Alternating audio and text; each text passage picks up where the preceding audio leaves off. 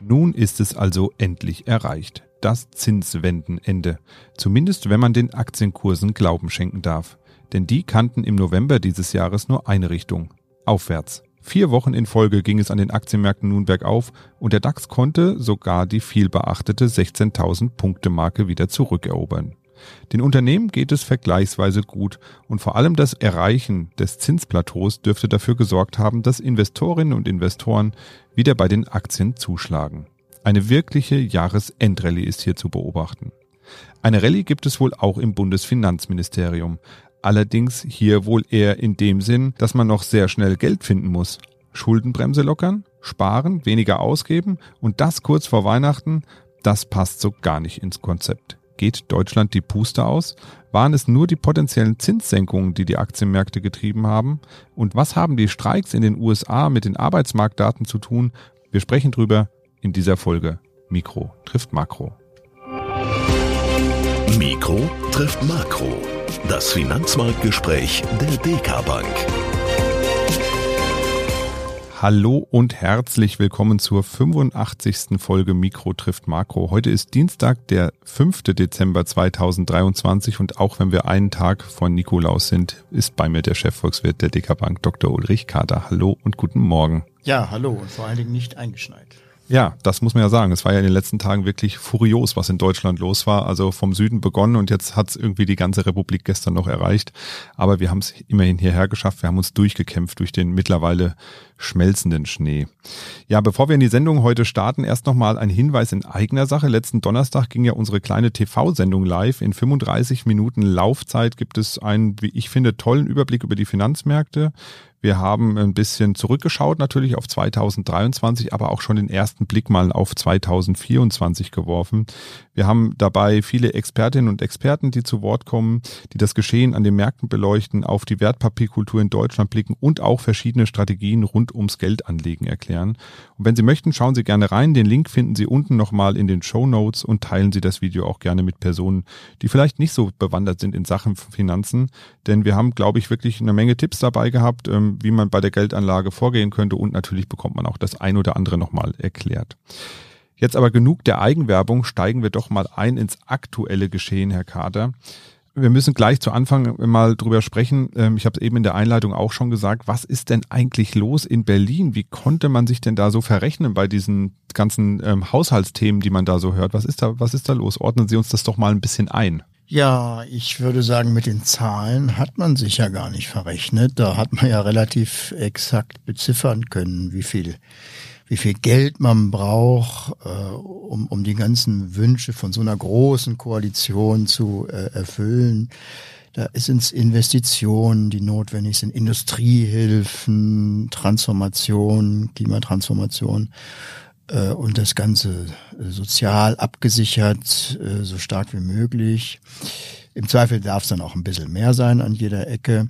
Verrechnet, glaube ich, äh, hat man sich dann eher bei der Finanzierung es geht eben nicht, dass man in einem Jahr einen Notstand ausruft und dann so viele Mittel deklariert, dass es eben auch im kommenden Jahr noch für die ganz normalen Aufgaben reicht, wo ja dann aber ähm, der Notstand schon längst nicht mehr existiert. Also wir haben jetzt kein Corona mehr, äh, zumindest kein keines mehr, was die Wirtschaft so in Bedrängnis bringt, wie das zu Pandemiezeiten war. Und wir haben jetzt auch keine Energiekrise mehr, zumindest keine, die die Gesamtwirtschaft so in den Abgrund ziehen kann, wie wir das im letzten Jahr gedacht haben.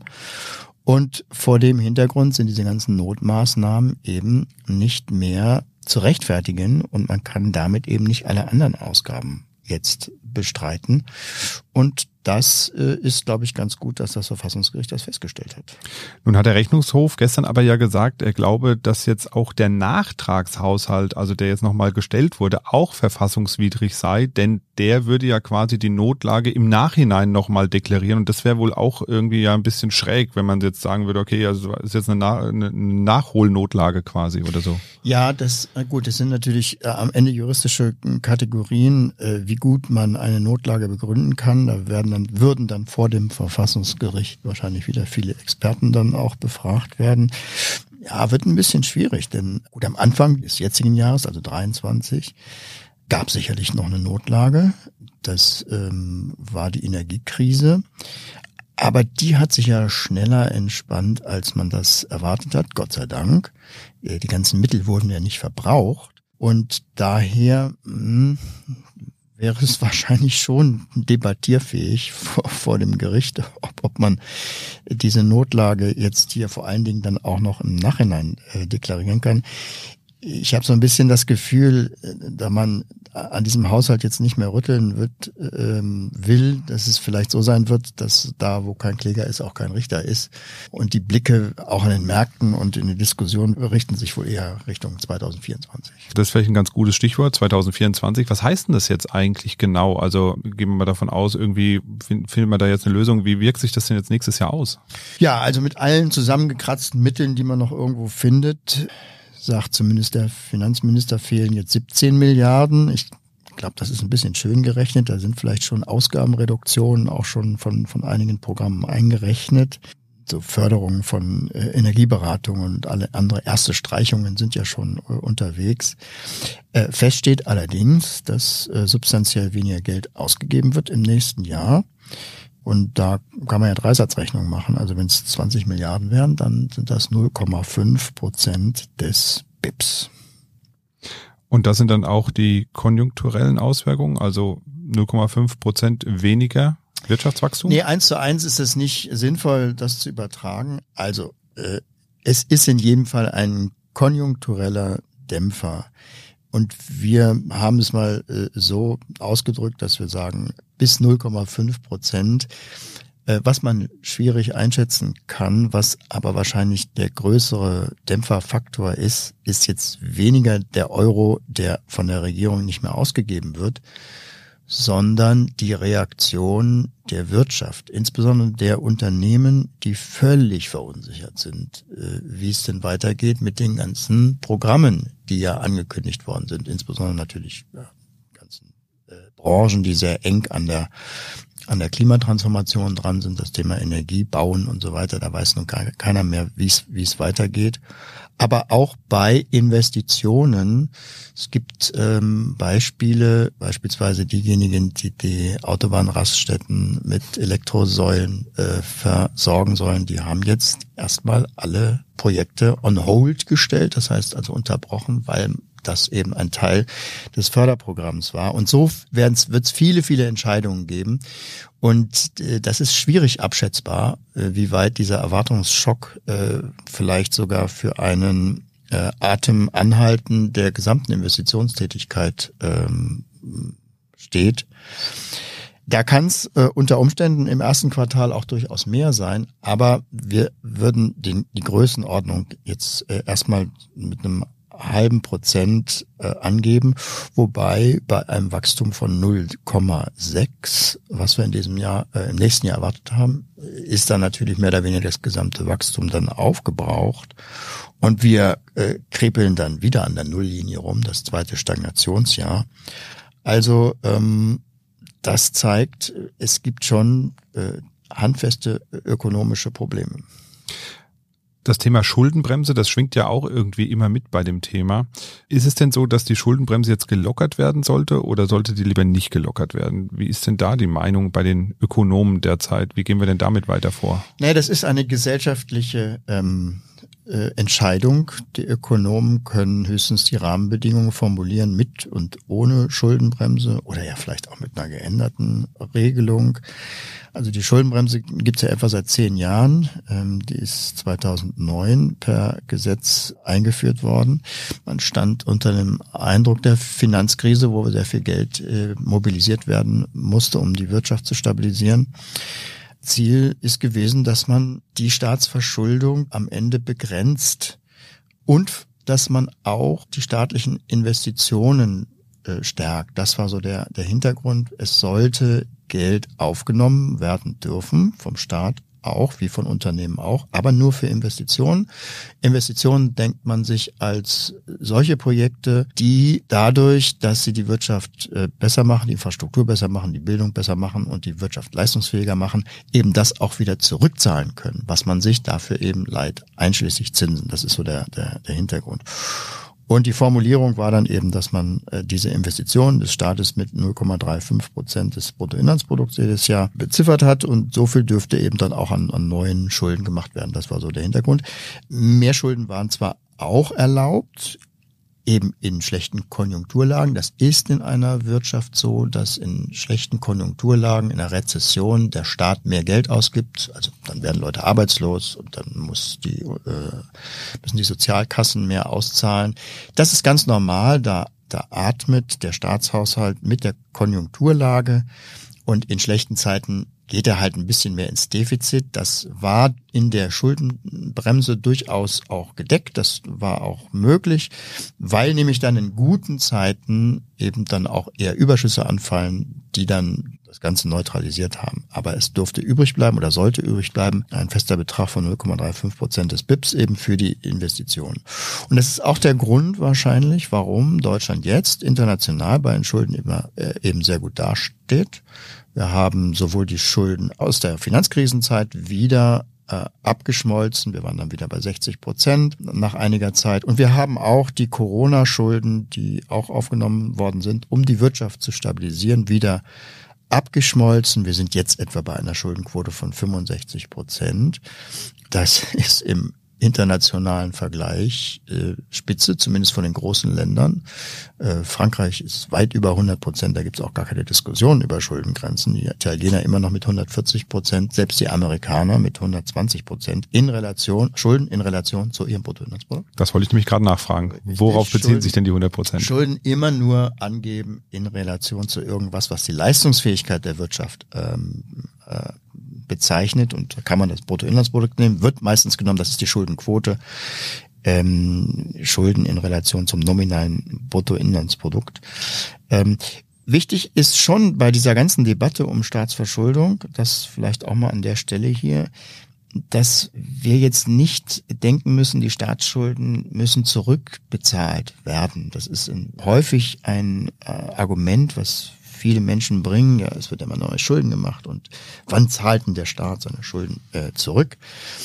Ähm, da kann man sich vielleicht ein Bild von machen, wenn man sich, ähm, wenn man das Ganze vergleicht mit Unternehmen.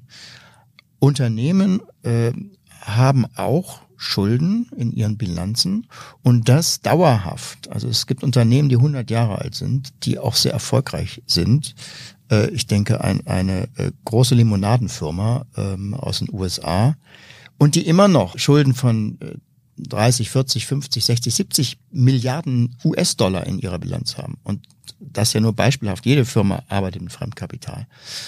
Das kann sinnvoll sein, wenn man mit dem Geld mehr anstellt als äh, ohne diese Verschuldung. Das ist äh, schon durchaus eine, eine sinnvolle Idee und da muss man die Schulden auch nicht zurückzahlen. Zurückzahlen müssen Schulden diejenigen, ja, ich würde mal sagen, so ausdrücken, die eine begrenzte äh, Laufzeit haben. Und wir Menschen haben leider eine endliche Zeit hier und wir müssen dann tatsächlich unsere Schulden zurückführen. Aber Staaten, auch Unternehmen werden ja als viel, viel langlebiger, im Idealfall sogar ähm, sehr, sehr langlebig gedacht und in dieser Zeit müssen sie ihre Schulden nicht zurückzahlen. Also die Schuldenbremse muss jetzt nicht dazu führen, dass wir die Schulden äh, auf Null senken, aber sie soll dazu führen, dass die Schulden eben begrenzt bleiben. Ja, was hat sich geändert, seitdem wir die Schuldenbremse eingeführt haben? Warum sollten wir sie jetzt ändern? Hm, naja, also der Bedarf an Investitionen sieht man heute schon stärker und größer als damals. Das sind die Klimatransformationsinvestitionen. Das ist auch schon eine einzigartige Situation, dass wir die Produktionsweise der ganzen Firmen, der ganzen, äh, der ganzen Volkswirtschaft umstellen müssen und dass der Staat da eben sehr stark belastet wird für. Insofern könnte man durchaus eine generationenübergreifende Finanzierung für diese Aufgabe sich vorstellen. Das ist ein bisschen na, es ist nicht analog zur Bundeswehr, aber zumindest eine Ausgrenzung aus den normalen Staatstätigkeiten kann man darüber rechtfertigen, auch die Einbeziehung der nächsten Generation äh, zum Bezahlen. Allerdings muss man natürlich dann sicherstellen, dass dieser Betrag jetzt nicht willkürlich erhöht wird von, von äh, ähm, Regierung zu Regierung. Ähm, wenn wir mal ähm, in die Zukunft blicken. Wie gesagt, die Ökonomen können das nicht entscheiden. Sie können halt nur darauf hinweisen, dass es schon sinnvoll ist, die Verschuldung des Staates auf in den Augen der Kapitalmärkte tragbare Werte zu begrenzen. Wo die liegen, sind nicht, ist nicht ganz einfach zu sagen. Vielleicht ist 60 Prozent etwas zu niedrig. Ähm, insofern könnte man tatsächlich darüber sprechen, äh, temporär ähm, auch höhere Werte zu akzeptieren.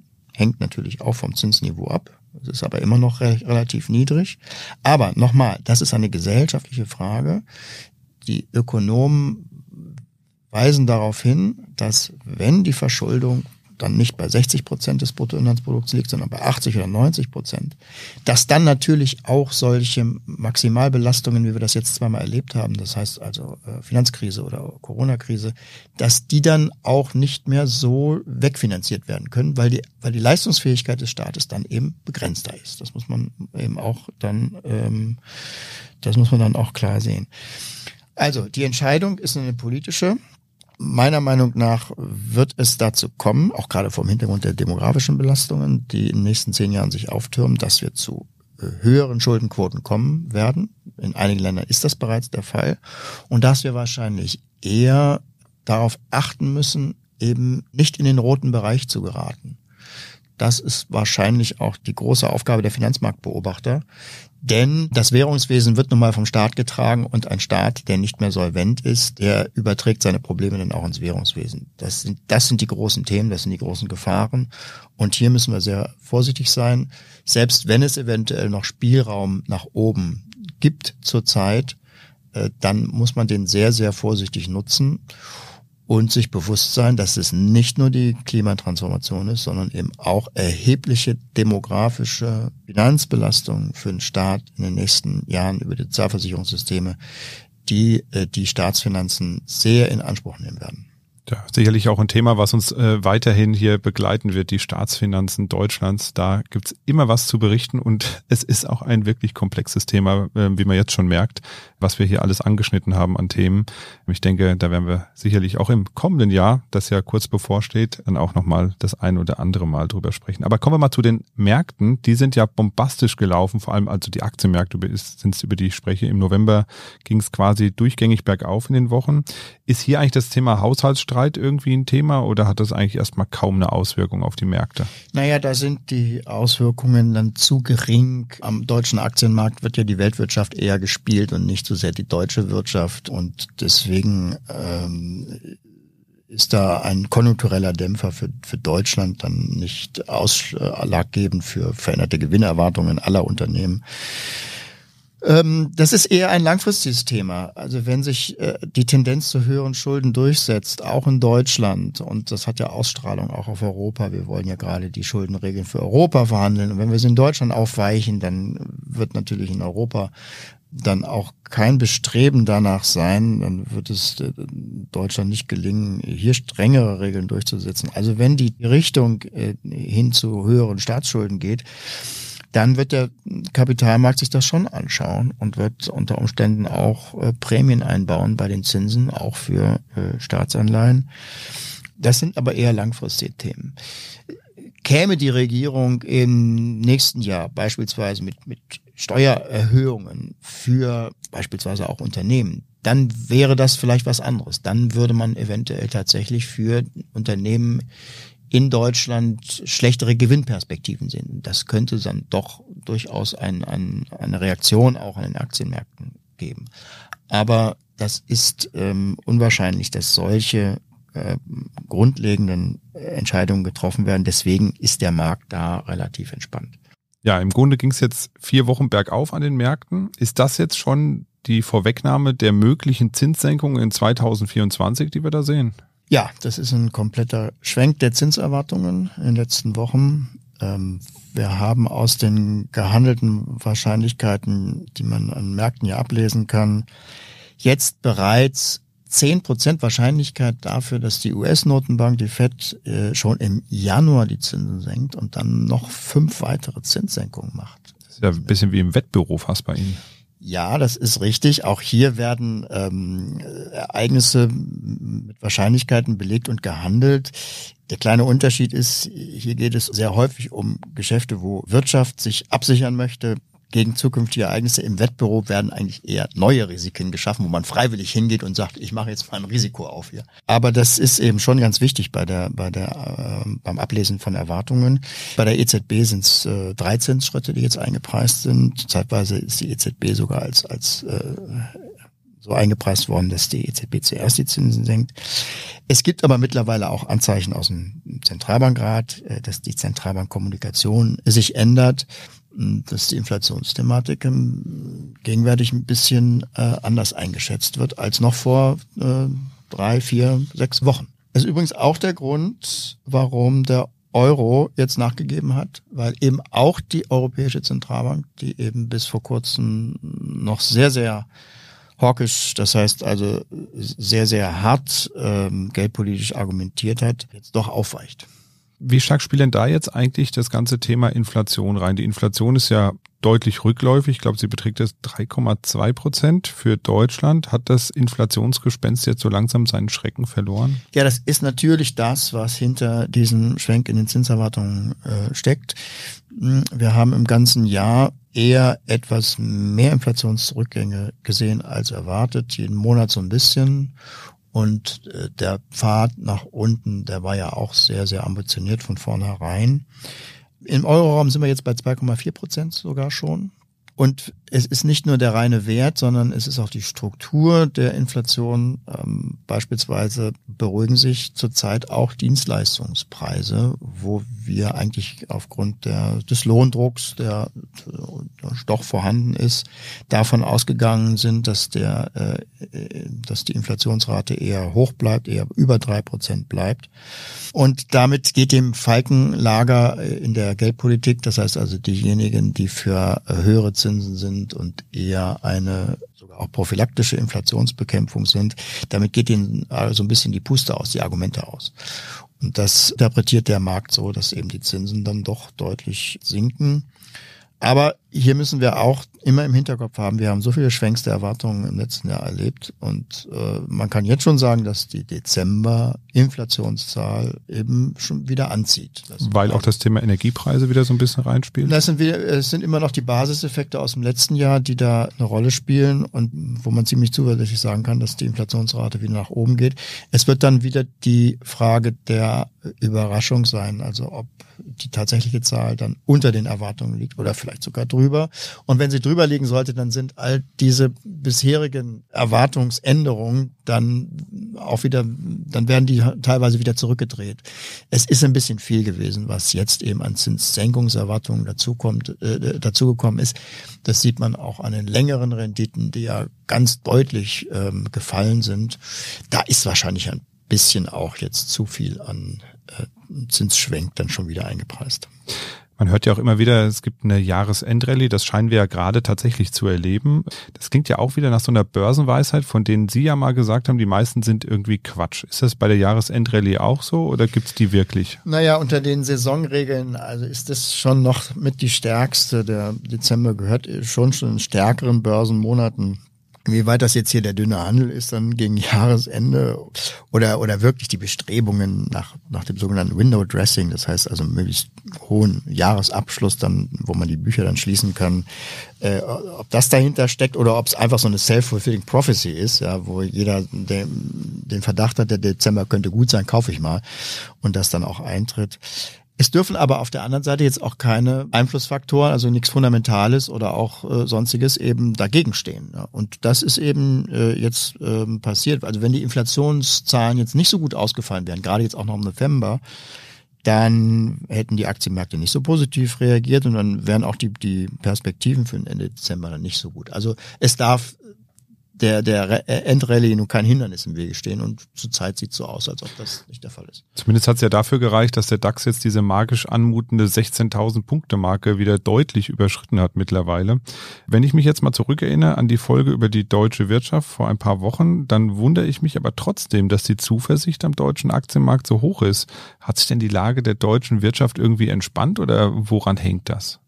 Nein, wir haben ja über die eher strukturellen Probleme geredet der deutschen Wirtschaft. Und um das mal ganz klar zu sagen, also rote Laterne beim Wachstum jetzt Haushaltschaos, ähm, Autobranche unter Druck, Energiebranche unter Druck, zu wenig Arbeitskräfte, zu viel Bürokratie. Also das, äh, da ändert sich nichts, es läuft, läuft nicht gut in, in Deutschland und die Liste wird eher immer länger, braucht man gar nicht die Nationalmannschaft noch anzuziehen.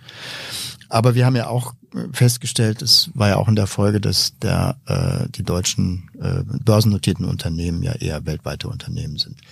Das muss man immer wieder feststellen, die am äh, mit dem Standort Deutschland dann nicht so viel zu tun haben.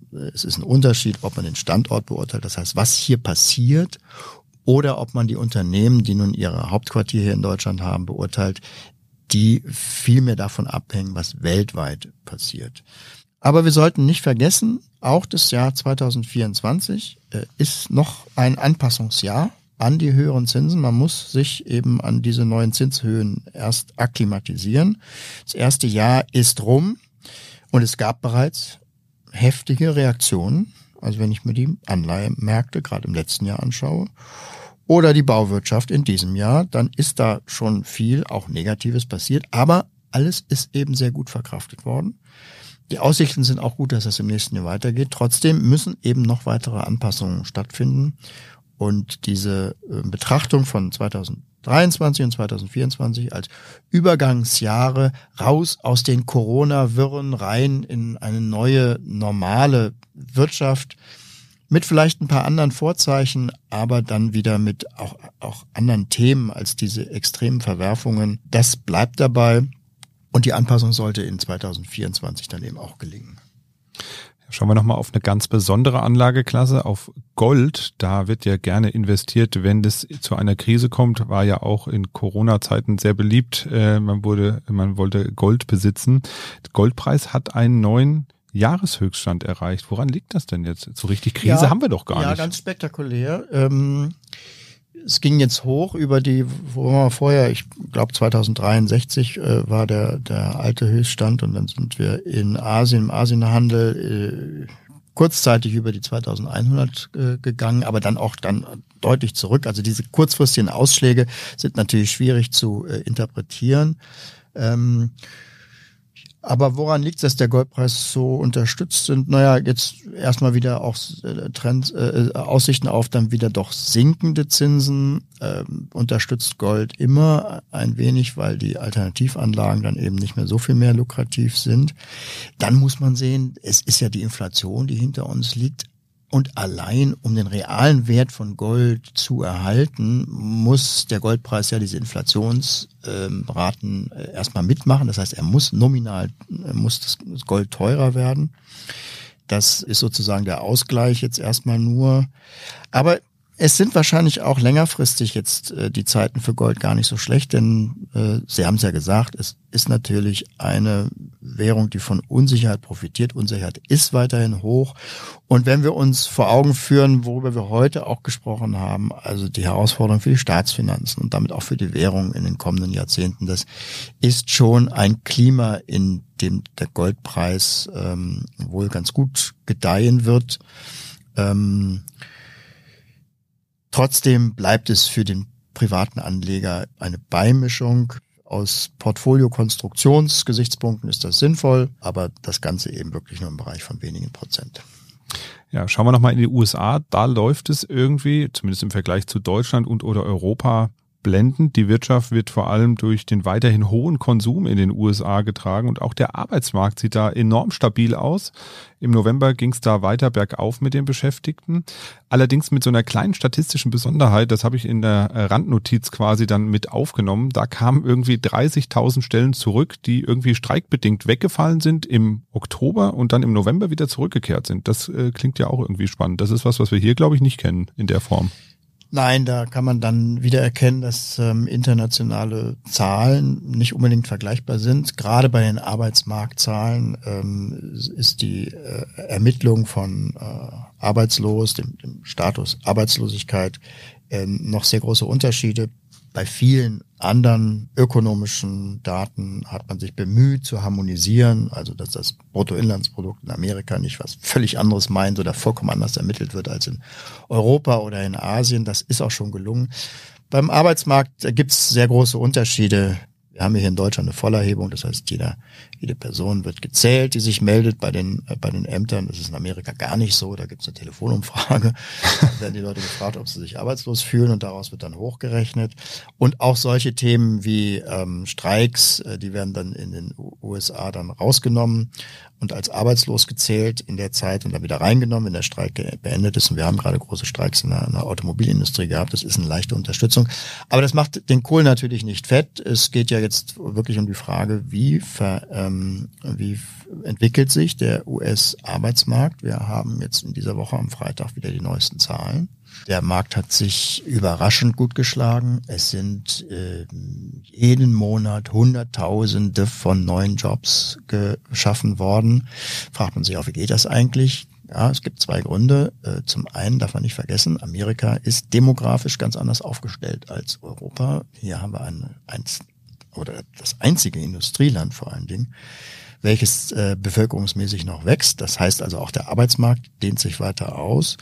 Das ist der, der ähm, eine Punkt. Und zum Zweiten, auch hier sind immer noch die Schatten von Corona über uns. Das heißt also Leute, die sich im Umfeld von Corona, nach Corona vom Arbeitsmarkt verabschiedet haben und sich gar nicht mehr arbeitslos fühlen, weil sie sagen, sie wollen gar nicht mehr arbeiten, ähm, melden sich zurück und äh, treten dann doch wieder in den Arbeitsprozess ein. Und da stehen dann eben auch dann äh, dem Arbeitsmarkt dann äh, wieder Potenziale zur Verfügung. Und wenn die Wirtschaft gut läuft, dann werden diese Potenziale eben auch genutzt. Und das ist eben die große Überraschung aus diesem Jahr, dass die Wirtschaft gut läuft. Auf der anderen Seite gibt es eben auch für die US-Wirtschaft fürs nächste Jahr auch noch Vorbehalte. Unsere Wachstumszahl für Amerika liegt nur noch bei dem Hälfte, bei der Hälfte dieses Jahres. Hängt damit zusammen, dass die Nachfrage in Amerika langsam auch ein bisschen austrocknet. Die Zinsen müssen auch runtergehen, damit die US-Konjunktur jetzt wieder durchatmen kann. Ähm, und vor dem ähm, Hintergrund ähm, ist es eben auch nicht gesagt, dass das so toll weiterläuft mit dem Arbeitsmarkt. Und wenn tatsächlich nach langer, langer Zeit mal wieder an einem ersten Freitag im Monat. Das ist nämlich der Tag, wo jeden Monat die Arbeitsmarktzahlen gemeldet werden in Amerika. Wenn es jetzt mal wieder heißen sollte, es sind nicht Jobs dazugekommen, sondern auch mal wieder Jobs verloren gegangen, dann ist es in der jetzigen Phase des, des Kapitalmarktes wahrscheinlich ein Tag mit einer heftigen Marktreaktion. Denn das wird dann als Bestätigung genommen, dass die Zinsen sinken müssen. Nun haben wir schon einiges eingepreist an Zinssenkungserwartungen, das ist im Vorfeld jetzt schon passiert, aber es würde wahrscheinlich dann nochmal weitergehen. Und äh, umgekehrt auch mit den Aktien wahrscheinlich eher nach oben gehen, weil es ist ja kein Konjunktureinbruch, sondern es ist ja dann nur eine leichte Korrektur, äh, sodass die Zinsperspektiven dann wesentlich stärker wären in ihrem Einfluss auf die Aktienmärkte.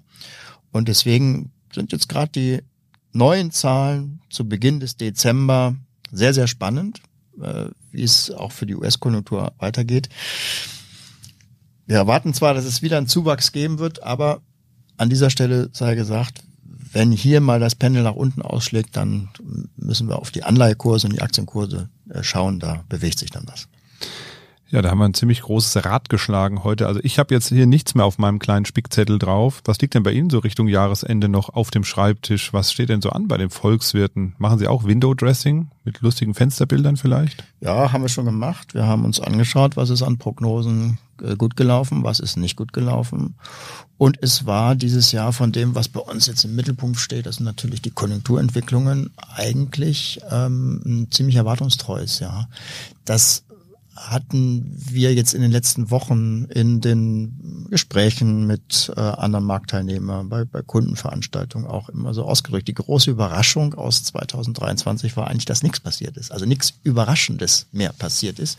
Zumindest wirtschaftlich. Wirtschaftlich, ja, wirtschaftlich, ökonomisch. Ähm, äh, die, die, die Geopolitik ist natürlich ähm, äh, da außen vor, aber auch hier ist es unterhalb der Schwelle geblieben, wo die Wirtschaft nochmal jetzt äh, einen Impuls, einen negativen Impuls bekommen hat. Mit einer Ausnahme. Das haben wir auch festgestellt. Die Inflationsprognosen waren okay, die Konjunkturprognosen waren in Ordnung und die eine Ausnahme war die US-Konjunktur. Da hatten wir eigentlich auch eher ein schwächeres Geschehen erwartet. Da waren wir noch so mit äh, Erwartungen um die Nulllinie beim Wachstum reingegangen ins Jahr und jetzt stehen wir bei 2,3 Prozent. Also das ist wirklich der Shootingstar dieses Jahres gewesen. Tja, das können wir dann in der nächsten Folge nochmal vertiefen, weil da äh, setzen wir uns dann ja mit dem Chef-Anlagestrategen der DK nochmal hin, mit Jörg Beusen und sprechen nochmal so ein bisschen das vergangene Jahr durch, schauen natürlich auch schon mal so ein bisschen voraus und ähm, das machen wir ja immer zum Jahresende, unsere Jahresendfolge zum Baumfest sozusagen.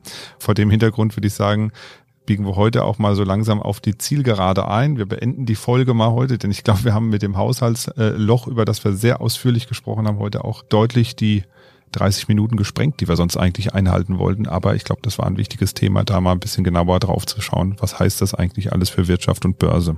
Vor dem Hintergrund vielen Dank für die Erläuterung, Herr Dr. Carter. Und an Sie, liebe Zuhörerinnen und Zuhörer, nochmal der Aufruf, wenn Sie selber Fragen haben rund ums Thema Wirtschaft, Börse, oder auch zu einzelnen Märkten vielleicht mal, dann schreiben Sie uns gerne eine E-Mail an podcast.dk.de. Und natürlich freuen wir uns auch über Bewertungen. Auf iTunes können Sie ein paar Sterne und auch Ihre Meinung hinterlassen. Es gibt auch noch ein paar andere Podcast-Bewertungsportale, wenn Sie da unterwegs sind. Auch gerne nochmal ein Like hinterlassen. Ansonsten hören wir uns dann noch einmal in diesem Jahr in dieser Konstellation, beziehungsweise nicht in dieser Konstellation, sondern mit Herrn Beusen zusammen. Und ähm, da freue ich mich auch schon drauf. Da werden wir mal schauen, was er noch zu sagen hat zu den Märkten 2023, ob er auch von den USA so überrascht war positiv. Ich vermute mal schon.